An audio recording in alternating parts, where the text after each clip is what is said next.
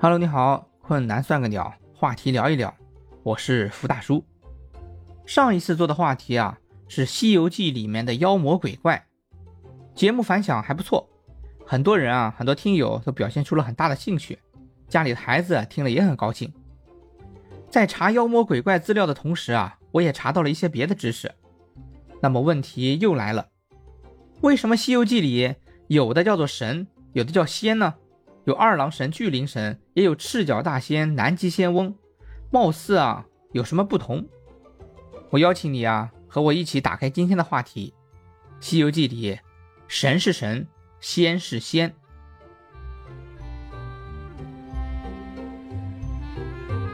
首先，我们先来说神，在西周经文里，“神”这个字的象形字的写法，左边是一个祭坛，右边啊是一个闪电。古人敬畏闪电，把闪电啊当成是天神来膜拜，所以神的本意就是天上威力巨大的主宰者。古人啊对闪电的崇拜，代表了神是自然的主宰。那凡人可以成神吗？可以，死了之后就可以成神。封神榜里上封神榜并不是一个好事情，代表着上榜之人已经死了。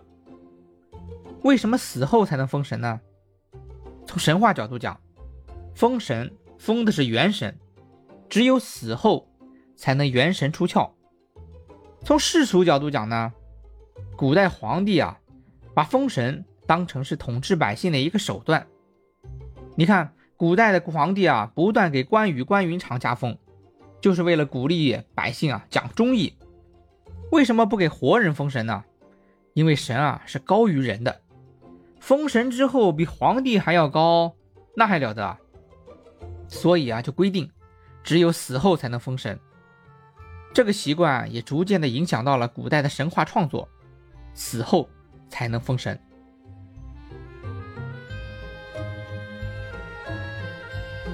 我们再来说说仙，仙，《说文》里说，仙长生仙去，凡人通过修炼飞升而去，这个啊就叫做仙。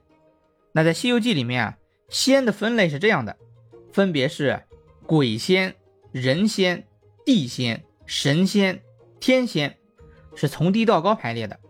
第一个啊是鬼仙，指的是啊生前有功德，一念不灭，死后啊可以往来人间和地府的一种存在。那他的代表，他的代表人物呢就是钟馗。接下来是人仙，人仙指的就是我们普通人。有一些普通人啊，可以通过修炼达到身体康健、延年益寿的效果，这就是人仙。再往上，再高一个级别，人仙升级可以长生不老了，这时啊叫地仙。地仙地仙可不是第三仙啊，《西游记》里面有一个著名的大仙叫镇元子，就是种人参果的那一个，他呀被称之为地仙之祖，他就是从人间修炼修炼成神仙的。他所在的武装观，就是《西游记》里面存在人世间的一个真实的道观，看上去很普通，不像是仙境。再往上是神仙，精神至纯至净，忘却肉身，精神不灭，肉体脱离。他们啊，一般不住在人间，而是住在海外仙山。再往上是天仙，是满级的神仙，可以白日飞升，羽化登天。位列仙班，全名啊叫大罗天仙，其中著名的代表人物啊就是太上老君，还有赤脚大仙、南极仙翁等等。天仙啊就是最高级别的存在了。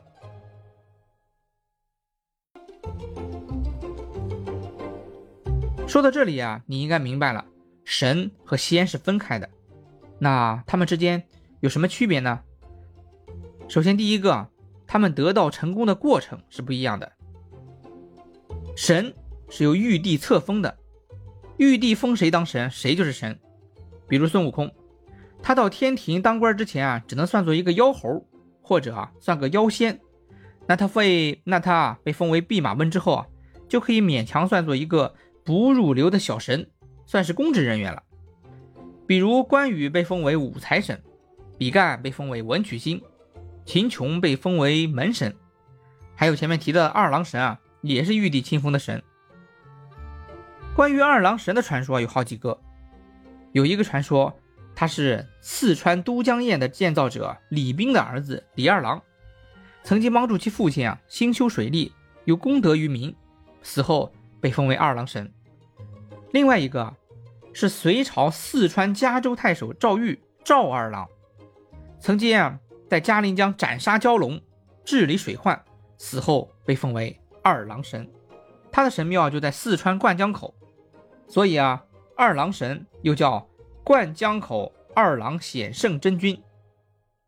那这些说法在明朝的时候和一个民间传说混在了一起。那民间传说是什么呢？是玉帝的妹妹思凡下界，嫁给了凡人杨天佑，生下了儿子啊，叫杨二郎。所以啊，《西游记》里面的二郎神啊，是这多个故事的混搭。他姓杨，是玉帝的外甥，家住灌江口。神需要玉帝册封，得看玉帝的脸；那仙就不需要册封，全靠自己修炼。从过程和结果来看，神成神相对容易一些，仙成仙反而更难。成神靠玉帝，成仙靠自己。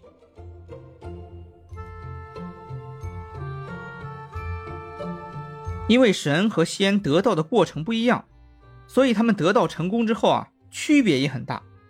主要体现在了得道之后，仙比较自由，随便你去哪儿四海遨游。但是神呢，有其职务，他是隶属于天庭这一个机构的，在天庭啊各个岗位负责相应的职务，小的如门神、灶神，中等的如财神、河神、山神，再高级一点的如四大天王、二十八宿、十二元辰。总之啊，这些神无论职位高低。都是天庭正式册封过的，必须啊对其岗位负责。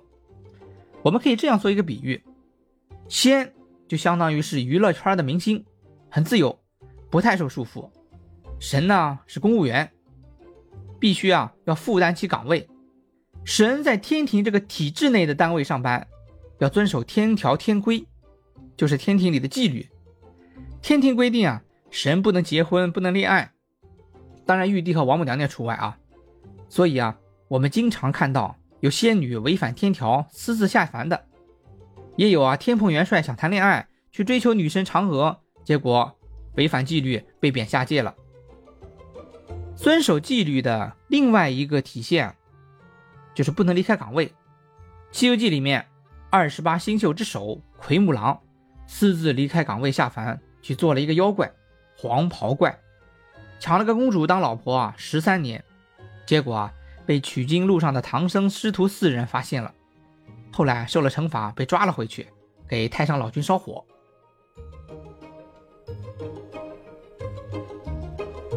可能有人会问啊，那是神厉害还是仙厉害呢？在战力方面，我们不能说是神厉害还是仙厉害，但是啊，如果在一些专业技能方面，神肯定是强于仙的。因为神在其所在的天庭部门里面啊有其相应的职责，他就是干这个的。想要下雨，那雷公电母、风神、雨神都要出动，各司其职。像卯日星官，《西游记》里面啊有出场，他的职责啊是司晨提晓。在业务专精方面，神肯定是高于仙的。神和仙最大的区别啊，还在于待遇方面。神啊是玉皇大帝的手下，是他的下属。那些仙呢？从大了来看，跟玉皇大帝是平起平坐的。从王母娘娘举办的蟠桃盛会上，我们就可以看出来，区别很明显。王母娘娘办蟠桃会的时候，请来赤脚大仙、南极仙翁这些大仙是当客人来请的，但同时啊，也请了托塔李天王、太白金星啊这些。原文上是这样写的：上会自有旧规，请的是西天佛老、菩萨、圣僧、罗汉。南方南极观音，东方崇恩圣地，十洲十三岛仙翁，北方北极玄灵，中央黄极黄角大仙。这一个是五方五老，还有五斗星君，上八洞三清四帝，太乙天仙等众，中八洞玉皇九磊海皇神仙，下八洞幽冥教主注释地仙，各宫各殿大小尊神聚一齐赴蟠桃佳会。我们注意最后一句啊，各宫各殿大小尊神聚一起赴蟠桃盛会。那这些啊，就是天庭的那些神了。他们的作用是什么呢？是以玉帝的手下作为自己人，来陪尊贵的客人喝酒的。就好像你是领导，你请尊贵的客人来吃饭，你特地安排自己的下属来陪吃饭，仅此而已。